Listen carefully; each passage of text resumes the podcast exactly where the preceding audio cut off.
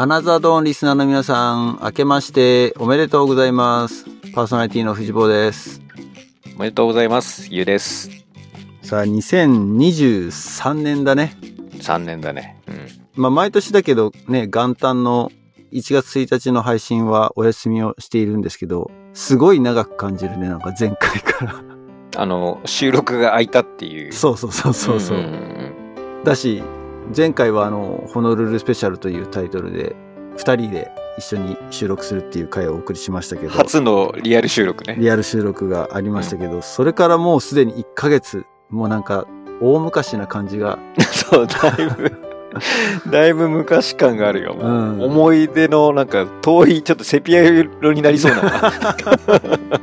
うん。ですけれども、ああの、十分な休養をいただきましてですね、えっ、と、僕も日本に帰って、滞在してたのは2週間かな？日本にいたのはね。うん。えー最初の1週間はハワイから帰って、えー一人で結構自由に動けたというか、まだ家族、子供たちがね、学校はあったので、家族は1週間遅れてくるっていうような感じだったので、まあその最初の1週間の中で、大きなイベントとしては、アナザドーンのオフ会がありましたね。ありましたね。いやー、思いのほか人が集まったっていうか、うん。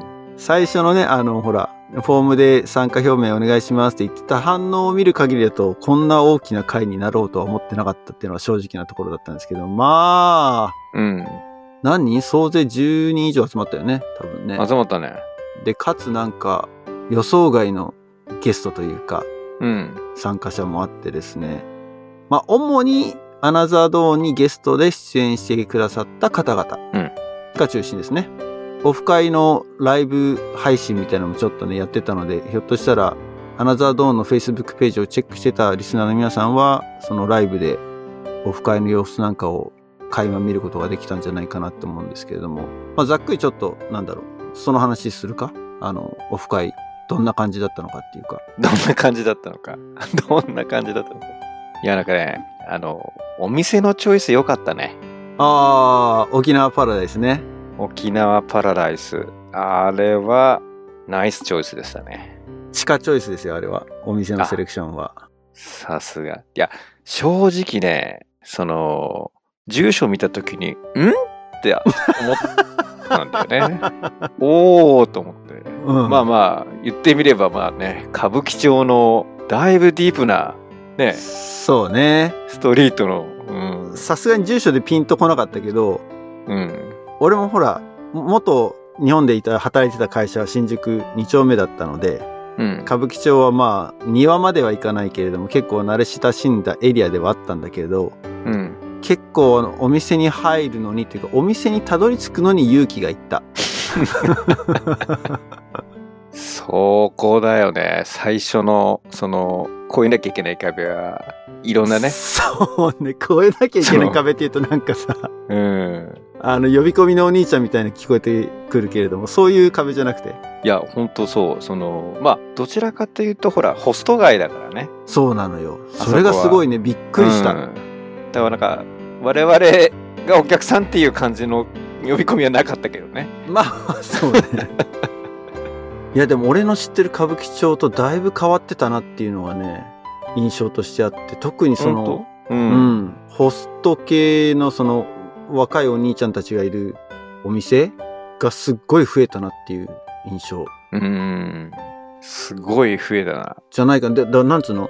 その若いお兄ちゃんのお店か若いお姉ちゃんのお店かって言ったらば、お姉ちゃんのお店の方がなんとなく多かったイメージだったんだけど、あのエリアは特に若いお兄ちゃんのお店がすごい、なんかこういう言い方してる時点で随分おじさんだなっていう 感じはしてるんだけど。そうだね。あの、いや、それは多分あの、本当に通ったストリートの話だと思うんだよ。あ、そっか。世の中の話じゃなくて。うんうんうん。特にあそこはもうメッカっていうか、あの、まさにしのぎを削ってる、なんか代名詞的なストリートだよね。うん。ナンバーワンホストみたいなね。ナンバーワンホストみたいな。そうそうそうそう。まあ、ちょっとだいぶちょっと話がそっち行っちゃって、寄っちゃったけれど、まあ、そんなど真ん中にあったお店だったっていうね。うん。なので、それこそ今回、アケがですね、あの、わざわざ新幹線に乗って愛知から来てくださったり、はい、そうですよ。このために。うん。ベルパパが大阪からはるばる来てくださったりとかですね。そういった方たちからしたらすごい面食らうような場所だったのかなっていう 感じはしたよね。うん。いや、でも遠方から本当来ていただいて、本当ありがたかったですし、もう会えてよかった。うん。うん。やっぱあの、 in person で会うって大事ね。なんか、初めてだったけど、初めてじゃない感じもしつつ。そう、そこが、俺以上に多分不思議だよね。あの不思議だよねそうそうそうそう。だ今回のメンバーは、やっぱりアナザードーンのきっかけで初めてね、会った人もいるし、久しぶりのメンバーもいるけど、だいぶ俺も会ってる気になってるけど、会ってなかったみたいなのああったもんね。うんうんうんうん。うん。いや、でも、うん、盛り上がった。だ特にあの、やっぱり沖縄料理を食べるっていう、その食事だけじゃなくてね、エンターテインメントがついてたもんね。そうね。あの、オーナーがね、なかなか、あの、多分あれ毎毎日やってる毎晩やってるんだろうけどね。毎晩か、あれが毎晩はまた逆にすごいな。やってんじゃないかね、多分。毎晩やってんじゃん。だって月曜日でしょ？うちら言ったのが。そうだ、月曜日だ。別に金曜日だからっていう感じじゃなく、うん。多分ほぼほぼ毎日あの、あの店長はやってるんだと思うんだけど、うん。三振を持ってね、ライブで、なんつうの、歌って踊ってみたいな感じのを、まあお客さんもひっくるめてっていう。くるめてだね。いや、あれは盛り上がりました。逆にちょっとだから、あれでかなりこう、尺取られて、話をする時間がそがれたっていうのは 若干あったけどね。なるほど。うん。そういう意味だよね。でやっぱりあれだよね、大人数でグループで集まっちゃうとなかなかこう、ふ深く話ができないって言ったら変だけど、うん。もうちょっと話したかったなーっていうのが全員に対して思っちゃった感はちょっとあったかな。いやでも不思議でさ、その、まあ別に Zoom とか電話があるからさ、話そうと思えば話せんだよ。そうだよね。そうなんだよ。うん。いやだからね、今回こうやって in person で会ったことによって、なんていうの、このコミュニティの吸引力みたいなのがちょっとなんか強まった感じが俺はしていて、うん、だからこっからはやっぱりこのオンラインでもまた、まあ、サポーター向けのプログラムだったりとかですね、うん。まあもしくはそうじゃない方も入れるような感じで、オンラインのミートアップみたいなのをやってってもいいかなというふうには思ってますけどね。うん。うん。うん。うんやっぱりハイブリッドがいいね。そうね。まあ俺はもうそれしかできないけどね。うん。またしばらくね、帰る。まあでも夏帰るかな多分。来年の、あ、今年か。今年の夏、う。うんん。は、1ヶ月ぐらい帰れたらなーっては思ってますけども。なるほど。うん。まあまあ、それは先の話ですけども。うん。なわけで。オフ会も含めて、結構いろんな人に会うことができて、なんていうのかな。久しぶりに会う。まあ結局帰ったのが6年ぶりだったからさ。うん。もうすべての人が6年ぶりに会うっていう状態だったんだけども、それでもまあね、高校のバスケ部の仲間とか、あとは元いた会社の仲間とかあったりとかで、総勢ね、数えてみたら30人以上と1週間で会ってて、はいはいはいはなかなか濃厚な、あの、1週間を過ごしましたね。い。でも言うてもあれじゃない？その、6年ぶりに藤坊が帰国するからそのメンツで集まったみたいなのも一部あるんじゃない？同窓会的に。で、一部っていうかね、ほとんどそうだったに近いね。そうなんだ。あのね、そう。だパーティー、うちのね、成田パーティーでも集まったんだけど、うん。まあ、言われたもん。でその、この6年間の間みんな集まってないの？って言ったら、コロナもあったし、うん。藤坊が帰ってくるぐらいのインパクトがないとなかなか集まろうって言えないって言われて、インパクトうか。ん、うん。確かにそうなんだと思いながらね。まだあちこちでそういうね、藤坊インパクトをこう巻き起こして帰ってきましたよ、今回。確かに。ちょっとまあね、この年になってくると、もう結婚式とかがないから、うん。集まるっつったらちょっとその、ね、嬉しくないイベントとかね、お別れ的なところとかね、そうなっちゃうから、やっぱり、インパクト大事だね。大事。うん。なのでまた夏に巻き起こしたいと思います。インパクト。いやもう、この間だったからいいよって、サービスの時はいや ほら、また帰ってきたのかよみたいな。またほら、いろいろまだ今回会ってないグループもいろいろあるんでね。そういうことか。なるほど、なるほど。じゃあ、ここ会ってないあたりにそうそう。インパクトを与えまあ、例えばほら、ううちらのカレッジメイト同期とかさ、まあ、まあ、アナザードーンでちょっとあったところはあるんだけど、確かに。まあそうじゃない人たちもね、うん、うんいたりとかしますけど。まあでもそう、あの、日本に帰る前のエピソードで、ね、日本に行ったら逆カルチャーショックを受けるんじゃないかみたいなうん。話をしてたんですけど、思ったほどなかったっていうか、やっぱ不思議な感じだよね、この、自分の生まれ育った国に帰ってるから、まあ、見慣れてる景色ではあるんだけれども、でもなんか、やっぱ違うっていう感じをするっていうかね、なんかすごい不思議な感じではあった、この6年ぶりに帰るっていうのは。うん。うんまあ地元の風景もそうなんだけど、まあ、IT テクノロジーのこの最先端と呼ばれる、世界の最先端と呼ばれるシリコンバレーにいながらですけれども、うん。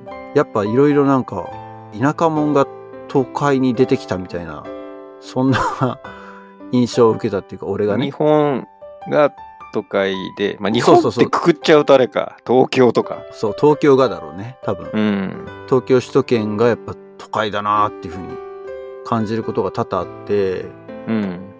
で、まあ一つは人の多さっていうのはコロナもあんま関係ない感じでそれなりに人が街歩いてるなっていうのはあったけれども、まだ久しぶりにあの通勤電車とか乗りましたよ。疲れたけど。おお、通勤電車。はいはいはいはあの旅行に行ったんで、家族旅行に行ったんで、その時に朝早い、朝早いですもう9時東京発の新幹線とか乗るタイミングだったので、まあそのために通勤電車乗ったりとかもしたし。い。むしろ、俺が乗ってないかも。あ、本当に？どうだった？みたいな。結構混むでしょだって9時東京駅だったら結構ピークに近いんじゃない？結構ピークに近かったけど、でもまあ、すし詰め状態ではなかったので、まあ子供もいたしね。うん。うんうんただでも、肩と肩が当たるぐらいの距離感うん。ではあったかな、朝。うん。ギューって押さ押される感じじゃなかったけれども。はいはいはいはい。まあでも結構ね、そう、電車で一個びっくりしたのは、うん。あの、中吊りが、まあ中吊りあるでしょ？広告。うん、広告。あれが、もう新しい電車だと何？壁にこう、埋め込まれてるのね、全部。ほら、前はさ、前はっていうか、うん。今もそうだけど、その、ドアの出入り口の上の部分は、なんかちっちゃいモニターが2つあって、あーまあ行き先表示デジタルっていうかモニタと、そうそう、サイネージのなんか広告があるっていう感じだったけど、うん。もうちょうどその、い横の長椅子のある網棚の上うんうんのスペースにもなんか、あの、液晶が、モニターが3つぐらいボンボンボンって並んでて、うん。うん。そこに広告が流れてってのを見てて、ああ、なんかすげえ近代的だなって そこか。思っちゃったりとかね。はいはいはいはい。でもあれも結構さ、いや、それを見てて思ったのは、あの、じーっと見てるとさ、だいたい1個の CM が15秒から30秒なんだよね。長いので30秒、短いので15秒。で、それがさ、ワンタームっての？その同じ CM がもう一回出てくるまで結構長いんだよね。あじゃあ何種類も見れたってこと？そうそう。でもそれってなんかすげえなって思ってさ、うん。それだけやっぱ広告主がいるし、まあなんだかんだ言ってみんな見るじゃん。はいはいはい。だあの広告スペースの収入ってのはなんか JR 儲かってんだろうなーって思いながら電車乗ってました。おー。逆のイメージだったないくらか調べてないけどテレビ CM とかだってさ15秒とかですごい高いわけでしょ？確かに。確かに。でもテレビなんかよりよっぽど見られる場所じゃん。そうだよね。今となっては。まあ電車乗ればだけどもちろん。うん。コロナで人が出なくなったから、まあその機会は減ってるかもしれないけれど、でも携帯見てなければ大体みんなあれずっと見てても飽きないじゃない？まあ確かに。いやでもなんかあの、まあ直近コロナだったっていうのがあるかもしれないけど、あのーすごい、まだデジタル化されてない電車とかもまだまだ走ってて、山手線とかでだいぶ新しくなってるよね、あそこら辺は。だけど、あ、山他手線乗のってないけど。うん。うん、線とかそこまでデジタル化されてるイメージはなく、逆にスッカスカだなっていう印象をこの1、2年受けてる。あ、それ広告がってこと？広告が中とかの。うーん、タイミングが戻ってきたタイミングなのか、たまたまデジタルだとさ、いろいろ、なんていうかな、分けれるっていうか、あの、うん広告主のさっき言った何パターンもやれるとかっていうので、うまくコストが費用対効果高くなってんのかなとかあるけど、紙だとほら、もうそこ絶対ずっと閉めるじゃん。しばらく。うんうんうん。車両で。だその形式だと結構空いてんなーってイメージが。なんか特定の業界業種とかのがちょこちょこやったり、なんか本の宣伝とかなんかもう偏った感じだったけど、若干戻ってきたんだね、多分ね、じゃあ。うんうんうん。あの、アメリカで、それこそ YouTube、TP とかでうちはテレビ見てるんだけど、うん。ちょいちょいこの CM が差し込まれるわけよ。お金払ってるのに。うん。うん。だけどその CM もさ、結構ワンパターンっていうか、同じ CM が何度も出てくるんだよね。だからそれに比べると、その CM のバラエティさっていうのがすごいなーっていうふうにのが、その中吊りの液晶モニターを見てて感じたところですね。うんいや、だ逆に YouTube だと、もうパーソナライズされてるから、偏んだって、出てくるのが。あー、まあそれもあるか。中吊りだと結結構広めに、本当にマス広告的に打つから、それこそ今までの気にしてない ジャンルのやつがいっぱい出てくるんじゃない？うんうんうんうん。なるほどね。あとはね、そう、テクノロジーで言うと、車ね、今度は。車？うん。車ですげえびっくりしたのが、あの、スーパーの駐車場はい。の料金所システムっていうのかな。うん。まあ、うちの両親と、あの、ちょっと買い物行った時に車乗っけてもらってうん行ったんだけど、俺の印象だとこのゲートがあって、駐車券をお取りくださいって駐車券取って、うんで、なお店の中で、はい、おみあの、スタンプをしてもらって、だからなんかカチャってやってもらって、2時間割引みたいなのじゃん。うん。で、その駐車券がな、ないんだよね、今。え？そそれ多分お店によるだと思うんだけど、うんうんうんあのーゲートもなければ、その、なんつうの、タイムズみたいな、この、パカンってなる、何？うん。はい車止めが動くみたいのもなく、ナンバープレートを入り口でキャプチャーされてて、うん。で、その、生産はだから、生産機があるんだよね。で、そこで4桁のナンバープレートの番号を入れると、パーツってその入場した時の写真が出てきて、はいはいはい。で、何時何分に入ってるから、いくらです、みたいな感じで。で、その割引券はなんかお店でもらったりとかしてるんだけど、うん。で、それを見て、おーって、あのー、ペイバイプレートっていうのはアメリカでもあるのね。っていうのはその、うん通るシステム、料金所のシステムっていうのは、すごく数少ないんだけど、ベイエリアでもいくつかあって橋を渡るところとか、うん。あとは、うんと、 express lane って言って、フリーウェイが例えば5車線ぐらいあって、そのうちの1車線か2車線はお金払えば通れますみたいな。車線があったりするわけよ。うん。で、そういうのは結構なんか写真でプレート番号で識別して後から請求書が来るみたいなうん。仕組みはあるんだけど、仕組みとしては同じなんだよね。うんだけどそれが巷のスーパーの料金所でそういうことをやってるんだってのは結構俺はびっくりして。なるほど。それ、あれだな。スーパーなんだと思ったけど、冷静に考えると、今通ってるあの、糸満っていう、あの、スイミングスクール。うん。そこの駐車場がそれだった。おー。本当あれだよね。ゲートなく普通に入って、もうナンバーで取られてるから、生産するときピッピッピッと押すとポッて出てくる。そうだ。糸満の仕組みだ。うん。ただあの仕組みはさ、日本だから機能するなって。おうあれだってさ、入ってさ、そのまま出ちゃったらどうなるの？その、ナンバーで追っかけんのかな？追っかけないでしょ。だからす性善説に基づいて成り立ってる仕組みだなというふうに思って。確かに。まさかだってその料金所のそのスーパーとかスイミングスクールが、あ、この人はお金払ってないって言って、陸運局にナンバープレートで 問い合わせをして住所を特定して請求書を送ってくるかって言ったらしないでしょ。それ、冷静に考えればもう確率論だね、多分ね。その、今まで聞いてたのは、あの、ガチャンって上がる仕組みって結構ハードウェアとかさ、保守メンテとかでめちゃめちゃ金かかってなって。ああ、はいはいはい。らそこの維持費とかを考えると、多少逃げられても、全然ペースんだろうね。ああ、なるほどね。なんかそう、アマゾン的なアマゾン的な。だね。うん。確かにでもそうかもね。だトラックするだけのお金をかけないで、うん。まあその分は損切りみたいなそうそうそうそう。感じで言っても、まあでもほぼほぼ100%日本人なら払いそうだよね。いや、払うと思うよ。で特に悪質なやつはさ、やっぱり通報すればいいけど、そんなに繰り返さなそうじゃん。まあだし、まあ通報できなくないからね。あの、あ、そうだよね。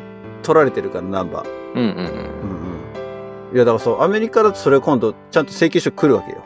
え、どこ、ん？個人に？個人に。あれ？車と個人が紐づいてんの？えっ、と、車のレジストレーションをしてるけど、結局陸運局と同じね、日本の。うん。車自体は州で登録しないとナンバープレートがもらえないから、うん。で、そのナンバープレートに住所が紐づいてる。はいはいはい。住所とオーナー、車のオーナーが紐づいてるから、で、その料金上のシステム自体がもうそこの、まあ、DMV って言って、日本でいう陸運局と繋がってて、多分そのデータベース参照できるようになってて、っていうのなのよ。あれだね、あの、スピードオーバー的なやつだね。そうだね。そうだね。オービスね。オービスと同じだよね。のうんうんうんうん。だから国がやればできるけど、それが民間と、民間にも開放してんだ。そうだね民。間？うん。民間だね。民間だよ。ファーストトラックはそう。うん。なので、まあ、そういうところで結構、生活に密着したところでなんか、一部はなんかアメリカより進んでるなっていうか、シリコンバレーで見てるより進んでるなって思ったことが いくつかあったなっていうね。なるほど。カルチャーショックってほどじゃないけれど。うんうんうん。いや、面白いな。そこを切り取ったかっていうのが面白いね。言われてみれば、みたいな。うん。確かに。あとなんだろう、そうだから、あれか、地下の階で話してたね、コロナの、その、対策の具合うん。がやっぱ違うっていうのは、思ったほどびっくりはしなかった。ただ、やっぱりあの、レストランのうん。アクリル板、アクリル板。あれはね、やっぱね、邪魔。邪魔ってか、あの、テーブルの横に置いてあるのは別にさ、邪魔になんないんだけどさ、例えば4人で座るテーブルの、家族で座ってるのに、向き合って座ってるのに、その間にこう、ドーンってでかいアクリル板が真ん中に立ってて、会話が成立しなくなるっていう。これどうなのっていうか、いるの本当にっていう。どかしちゃったけどね。はいはい。うん。いや、もはやなんか店もそこまで言わないよね。家族同士とか仲間とかで来ててさ、いや、ちゃんとそこは置いてくださいとは言わないよね。言われなかったね。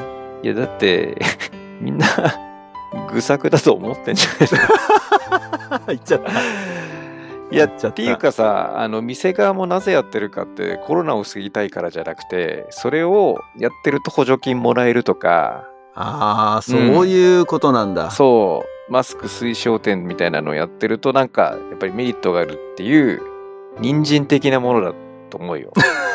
うんなるほどね。そう。だからね、アルバイトの人がさ、いや、これ絶対守ってくださいなんて思わないし、これ絶対どかすべきだよなって思いながら多分運んできてると思うからさ。だって友達と家族だよ、みたいな。うん。そうだ、まあ、全部の店でね、あったわけじゃなくて、うんない店はもちろんあったしね。んそうそうそうそう。一時期、本当にコロナだった時に、そう、いろんな、なんていうのかな、あの、補補助金っていうか、ああいうのを買うやつは申請すると全部お金が負担されるとか、うん。そういうので一気に、あの、アクリル板がばばらまかれたんだけど、不思議だな。似たような話で不思議だったのが、てかまあ、未だに腑に落ちてないんだけれど、旅行行ったのね、そのさっき言ったけど、新幹線乗って旅行行った時に、うん。あの、新幹線ってさ、席回転できるじゃない？あ、できるね。うん。ボックスにできるじゃない？片方二人で片方三人の列だけど、うん。うちの家族、子供を入れて5人と、うちの両親とで行ったので、うん。まあ、全部で、一番ちっちゃいのも入れて7人いたんだけど、ただ3人3人でまとめて席取って、で、それをこう、1個ひっくり返して、ボックスにしたわけよ。うん。で、それは、やらないでくださいね、みたいなことを、うちの両親に言われてたみたいなのね。その、うん。切符を取った時に、はいはいはいはい。指定席を取った時に、うん。今ちょっと、これはや、やら、あの、やらないでって言わないんだよね。その、ご遠慮いただいてますみたいな。うん、言わやられて、ないでじゃん。え、じゃあやっちゃダメなんですか？いや、えっ、と、一応それは、あの、車掌によるみたいな。緑の窓口の人としては、うん。やっちゃダメとは言えないで、あの、あくまで車掌の裁量みたいなあところのなんか、ももやっとした言い方をされたらしいんだよね。あ。うんで、それはまあ事前に聞いてて、まあでもね、家族だし、うん。誰に迷惑かけるわけでもないし、と思って、まあ最初からやっちゃったわけよ、その、うん。ひっくり返して、まあ東京から乗って、品川、新横浜、名古屋って行ったんだけど、まあ来たわけよ、車掌が。うん。で、1回目来た時に、やっぱ言われたのね。ご遠慮願ってるんですけれどもって。ご遠慮願って。はい。で、その理由が、うん。だ新型コロナウイルスの感染症対策でと言われたのね。うん。で、まず、その、向きを変えることによって、何がダメなのかがあんまよくわかんなくって、うん。逆に、みんな同じ方向を向いてたら、何？感染症広がる率が低くなるのかみたいな。うん。わからんけどね。うん。うん。まあ、そこがまずそもそも腑に落ちてないんだけど、だから、なんで向き合っちゃダメかっていうのが、納得はそもそも言ってなかったんだけど。うん。で、でも、あ、じゃあご遠慮願いって言って、じゃあ、じゃあ遠慮しながら向き合ってますみたいな感じで、そのまま続けてたんだけど、2回目来た時になんか結構強めに言われて、うん。まあでもやっぱりなんか、あの、禁止とは言わ言う言葉は絶対使わないで、あの、他のお客様もおりますので、みたいなこと言われて、ん？なんだ、な、じゃあなんでこれダメなんだ？みたいなとか、結局なんか、それこそ理由が全く関係ないよね。そうそう、お金は関係ないと思うんだけど、うん。お客さん、他のお客さんの目もありますので、みたいなああ、なるほど。言い方だったから、うん。そう、まあ、しぶしぶ結局戻したんだけど、うん。未だになんかね、その、禁止って言えばさ、それまでなのに、お控えくださいとか、ご遠慮願いますっていう。いや、そこ結構あれじゃない？厳密に言うとさ、そこまでの絶対権限はないんだよ、絶対。うん。あの、禁止するほどの、その人たちにそれを課すだけの。だから、まずご遠慮は、もう自主性を重んじてください。空気読んでくださいっていうのと、さっきの他のお客様、同調圧力っていう、そうそうそうそう。日本特有の技を使って。うんうんあ、来た来たーって思ったんだから、それ。なんか嬉しそうじゃん。なんか欲しかったのかみたいな。そうそう。だで、でもね、なんか向き合うのがなんで感染症対策に反するのかっていうのがね、うん。未だに分かってないけれど。だそれこそその、ね、昨日のポッドキャストじゃないけど、その、黙食って呼ばれてるはいはいはいはい子供たちの給食お弁当シーンみたいなのは、みんな同じ方向を見て食べてねっていう。まあ本当ああ、なるほどねに。何が解決されてるかっていうのより、まあなんかその飛沫は向き合ってると食らうみたいなやっぱり信仰があるんじゃない？うん。同じ向きだったらいいのか？家族だしねって思ってる。それはそう、だから、そのね、さっきのレストランとあんま変わんないシチュエーションかなっていう。変わんないね。うんじゃあアクリル板置いとけばいいのかみたいなねアクリル板。でも、でもだってあれマスクしてた？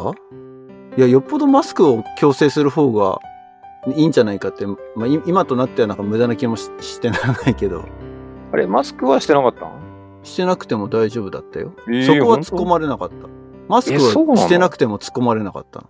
おー、むずい。そうなんだ。そうなのよ。うんうちら誰もマスクしてなかったね。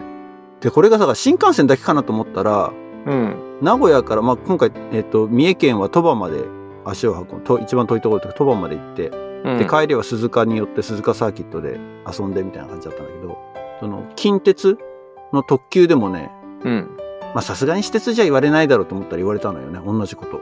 おー。しかもガラッガラの 車両で。おー、出た。で周りのお客さんと、周りのお客さんとか言われなかったよ、さすがに。だっていないんだもん。もうそこはもうロジック破綻してるもんね。はい。そう。でも、全然人がいない車両で向き合っててダメって言われて。なんかあのーガイドライン集がするね。ガイドライン集？あのー管轄的なほら、国交省とかが出すんじゃないお触れが、この、そう、電車ではみたいなお、触れが回ってるわけね。お触れが回り、それのレギュレーションに一生懸命従ってんじゃないなるほど。いやー、でも、大体ね。あいいのだ、これ、あの、ほら、コロナ対策の、やっぱり、日本の ディスってる形になる。ディスってないと思うけど。まあでもね、いや、面白いなって思ってさ。あ面白いなっていう意味でねんそうそうそう。うんでもほら、面白さでネタにできるからいいけどさ、あのー一時期すごいその乗車拒否みたいなのまで発展した時期もあったじゃん。あったのね。うんうん。なんか新幹線じゃなくて飛行機かな？そうそうそう。で、もう降ろすみたいになってて。で、その降ろされた人からしたら、いや、そんなん、なんで降ろされたのはおかしいみたいなので、確か裁判とかしたんじゃないかな？誰のどういう権限で言ってるんだ的な、もう本当にガチでもう、あれだよね。そうだよね。そういうのあやるよね、り合っちゃった。系の。う。うんんまあ、穏便にというか、一応最終的には同調圧力に従いましたけど、おおまあまあそんなのが、あれですね。気になったところでは。ー。はいはいはい。だこれその日本の文化というよりは、なんか時事ネタなのかどうなのかっていうね。その時事ネタかける日本文化みたいなタイミングだよね、今ね。そう、だからこれがさ、日本語通じない人だったらどう説明するんだろうって思っちゃうわけ。その完全外国人旅行者だったらさ、うん。It doesn't make sense at all なわけよ。何を言ってんのあなたたちはってなるわけじゃん。よくわかんないよね。うん。なんで ?Why Japan だよ。怖いだよね。むずいよね。うん。だって、日本人であっても、その、謎のまま処理しちゃってるからさ、いや、うーん、みたいな。だその能力は長けてるわけよ、みんなか。けてる。あの、理由が納得しなくても従うっていう能力。はいはい。意味わかんないけど、とりあえずダメなもんはダメみたいな。ああ、そうね。高速みたい。いなね。はいはいはいはい。そこ若干俺苦手なんだよな。外れてる、外れてる。うーん。いや、これが、まあ、ラボのおかげという話になるのか。まあ、ラボの中でのルールはね、当然あったから、ラボっ子が全員っていうわけじゃないんだろうけど、なんか、ホームステイってやっぱりね、あの、日本の常識は常識じゃないんだっていうのを 結構使っちゃってる気がする。その時僕は学んだ、気づいたと。うんうん。でも、結構、その、日本の中では、なんかそういうのは良くないよねっていう声は、すごい聞こえてるつもりになってるんだけど、ただ、あの、自分が目にしてる記事とかで、そういう問題意識を持ってるから、あ声上げてる人いるなとか、そういう意見あるなって見えてるだけで、世の中全体としたら、全然少ないだろうね。多分ね。さっきのあの YouTube の同じようなテレビ CM が流れちゃう問題と一緒で、自分の主観っていうか価値観に近い情報とかに囲まれちゃう可能性も高いよね。デジタル。うん空間ばまあ、得っかり見るとてして、うん、得てしてそれはあるよね。うんアンテナに引っかかるものしか聞こえないっていうね、うん。状態ではあるからね。そう。だから最適化という名のもとに、すごい狭い価値観の中に押し込められている可能性があると。だからやっぱりリアルで旅して予期しない出会いや情報に 出会うのがいいっていうことになるのかな？まとめていったね。いやなんかもうホームステイいいよっていう話をしたいだけなのかもしれないけどそっかそっかでもまああれだねその6年で特に変わったっていうところああ、でも、でも最後のネタはね、ねコロナのネタだから、6年でコロナネタだもんね6年ででも、いやでもね、そうだね、地元で言ったらば、その見慣れてた風景、まあといっても実家にいた頃までだからさ、うんもうすでに20年以上前なんだけど、うん風景が、ここ畑だったよねってとこが全部宅地になってた。ああそういう変化ねうん。あで、これはね、いや結構、問題っていうのかな。マイホーム思想が強いじゃないですか、日本って。日本マイホーム思想強めだよね、強めでしょ、うんみんな新築戸建てを自分で建てるみたいなああなるほどなるほど自分で建てるねのが夢みたいなのがあるじゃない？あるかな？うん。まあ俺も建てちゃおったから。オタク、オタクもそう。オタクもご多分生まれずそうですけれども。建てたね。そうそうそうんだからやっぱりね、その、そう。結局畑の持ってた地主が高齢化してって、で、土地をじゃあどう処分しようかっていう時も農業でやるわけじゃないから、じゃあ売っちまおうってなって、売られたところがどんどんどんどん今度ね、ディベロッパーとかに買われて、宅地化していくっていうことが、まあ起きてるんだろうけれど、うん。まあそれで、まあ景観がだからだいぶ変わったなっていうのがすすごく、そう帰って最初にランニング行った時に、近所ランニングした時にすごいやっぱ感じて、風景が。うん。ここ田んぼなくなったとか、ここ畑なくなったとか、はいここ雑木林なくなったとか、うん。そういうのがすっごいいっぱいあって。それはでも、あるよね。まあ、新陳代謝っていう意味では、例えば、まあやっぱり税法結構相続税とかがすごいから、やっぱり土地を手放します。で、空いたちょっと土地に、やっぱり丸々じゃなくて、そこを分割して、ちっちゃい部屋を、うん、2個3個建てるみたいなので、どんどんぎゅうぎゅう建ってくみたいなのはあるよね、確かに。そう。ほんともともと1軒だったところに3軒建ってんとかびっくりするもん。それは本当に意図的にそういう政策を打ってる気がする。うーん。あ、そうなんだ。うん。だから、やっぱりほら、東京都とかだと結構ほら、都内だと土地ってしちゃうじゃん。うん。で、まあ代々住んでたりとかね、お父さんお母さんおじいちゃんおばあちゃんの代からの土地とかだと、ね、一生懸命財を成して買ったっていうのも普通に住んでただけじゃん。うん。うん。うん。それをじゃあ相続税払ってくださいって言われたら、やっぱりそこに住んでられないみたいな現象は起きてるよね。ああ、なるほど、ね。まあだ、それでだから相続の時に手放すんだったらそれでいいと思うんだけど、今度その、相続できないで空き家になっちゃってるところもまた逆にあ多くって、あ。はいはいはいは古い家のまんま、い。まあ、住んででんだか住んでないかもわかんないけれど、でも見た感じもこれ住んでねえんじゃねえかみたいな家もやっぱ逆にあって、なるほど。この空き地問題ね。そうそう、ん空き家が、空き家だ、空き家だ。空き家問題ね。そうそうそう。まあ、それは残ってくれるのは景観的にはね、いいんだけど、いいっていうか、朽ちていかなければいいんだけれども、うん。うん。今度逆にその土地は誰の手にも渡らないで終わるっていう問題があるよね、多分ね。ああ、そうだよ。さっきの景観とか見た目的に言えば、まあ、ちょっとね、田園風景があって、ちょっと自然多めだったら、まあなんとなくノスタルジックな雰囲気だけどさ、そう、新築ボンボン立ってる真ん中にボンってそういう、そういうのがボンっていきなりあるわけか。そう、大地主の家がボンってあったりとかはい、はい。するんだよね。うん。でも逆にそれがほら、商店街とかだとさ、なんかもう廃墟っていうかさ、ゴーストタウンっぽいから、なんていうの？そういうね、昔、はや、ちょっと流行ってたけども、人がいなくなっちゃったみたいなところは、なんか寂しさがあるよね。うーん。あ、でもそういう商店街もあるよね。うん。まあ、景観が変わったってところはそういう印象がすごくあったかな。なんか寂しくなったなっていうそういうのを見ててね。はいはいはい。うん。いやでも景観が変わってでも人増えてる感じっていうのは多分日本全国で見ると本当ね僕ら例えば東京とか千葉とか神奈川あたり埼玉あたりだとまだなんていうの？その影響が少ないというよりはなんか保ってるじゃん人口的に、うん。で地方とか本当やばいんだろうねかもね。若者いませそうだから子供はだからいっぱいいるんだよね。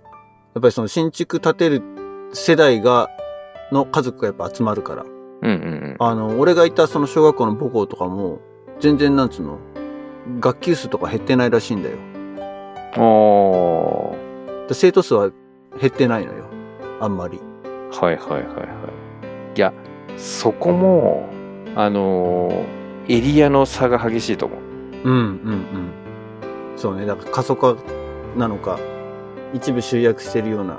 そうそうそう、だから集約で、多分さっきのほら、一軒家振興じゃないけど、本当だったらさ、都心とかその駅地下とかで住みたいけど結構高いから、ちょっと離れて、えっと、家でみたいな、やっぱり子育てするにはやっぱり一軒家の方が育てやすいからさ、うん。だそういうそのニーズにちょうど満たした場所だったんじゃない？うん。かもね。うん。まあ、ほどほどに土地が余ってて、うん。まあ、それに都内のアクセスも悪くアクセスいいっていう、そう。なるほど。ちょっと地方創生にのネタに入ってきそうだったけど、意外とね、千葉は順調ですってことだ。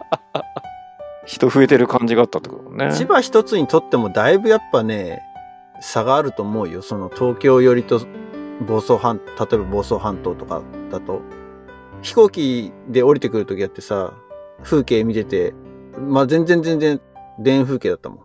成田の周りとかは。そうだね。うん。九十九里浜とか、あっちの方とかね。確かに。海沿いの方は、そうだね。この船橋とかだと、やっぱりベッドタウン的なやっぱりポジションを取ってるから、いいんだろうね。いいっていうか、んでも確かに子供増えてるって、統計上減ってるから集まってきてるだけだよね。そうだね。そうだね。うん。少子化って言ってるんだからね。うん。いや、でもそう、わかるわかる。だから横浜の方も、例えば、みなとみらいとかさ、ぱりああいう新興でタワマンとか建っちゃうと、まあやっぱり小学校とか用意できてないわけよ。あ、それはね、キャパオーバーになっちゃうってこと？キャパオーバーになっちゃう。だから、平らだったらさ、それなりのこの区画において小学校があれば、確かに。あれだけど、ねタワマンってその、何十階建てのが来ちゃったら、ちょっとルール違反だよね。密度的にはバグってるじゃん。うん、バク異常値じゃん。うんええっていう、縦に伸びちゃってて、うん。上から見たら、この狭い中に、ひしめき合ってるぐらいの、満員電車ぐらいで住んでる感じじゃん、多分。むしろそのタワマンのす最下部3階ぐらいを全部学校にしちゃいみたいな。だまあ、昔のその団地とかがそれに近かったのかもしれないけど、あそう、だからその、横浜の小学校で、やっぱりタワマン近くとかだと、もう、臨時で校舎をプレハブじゃないけどなんかやってみとかなんか、もうとりあえずしのぐぞみたいな状況もあるらしいんで、あ。うん。まあ、公立だったら通わせないわけいかないからね。そう、まあ学区ってあるしね。うん。ただ大抵やっぱりその、タワマンとかそういうところって、ある程度裕福というかさ、うん。まあ、社会的にもある程度ね、その、稼いでる人も多いだろうから、やっぱり子供とかも塾通わせたりとか、私立通わせたりとか、ね、お受験みたいな方に結構行くみたいだったりしてさ、受験率超高いみたいな。なるほどね。結構じゃあ、どこもなんか一極集中みたいなことが、いろんなレベルで起きてる感じでは。いやー、そう、だから、極端だと思う、その差が。二極化してると。うん。うん。なんか、新たに帰国話から結構、日本のこの、今みたいのが切り取れた、うん 切り取れたっていう。社会派なので。社会派だからね。はい。なわけで、こんな感じで2023年も、えー、アナザードーン続けていきたいなと思っております。はい。情報発信は Facebook、Twitter の方、ソーシャルメディアで発信しておりますので、ぜひチェックしてください。サポータープログラム引き続きうんやっております。だいぶ、あの、アフターショーとか、ちょっとネタ切れ感がありますけれども。いや、今回ほら、コミュニティで集めまれたりね、したからね。ね、そうですね。やっぱいろんな可能性を探っていこう。うん。サポーターになっていただけたらですね、えー、アフターショーのみならず、えー、オンラインのコミュニティなども参加できるようになりますので、ぜひ、えー僕たちのポッドキャストを応援したいという方はサインアップしてください。えー、サポーターというリンクがホームページの方にあります。えー、ショーノートの方にもキャンプファイヤーのリンクを貼っておきますので、よろしくお願いします。はい、じゃあ、次回からはまたゲストをいろいろアプローチして呼んでいきたいなというふうに思ってますので、ゆうさん、方々よろしくお願いします。方々ね、意外とタイトだね。今回。2月1日の配信だもんね。今回が1月15日だもんね。そ承知しました。ちょっと打診します。はう。い。よろしくお願いします。はい。それでは2月にお会いしましょう。リスナーの皆さんごきげんよう。バイバイ。バイバイ。Peace.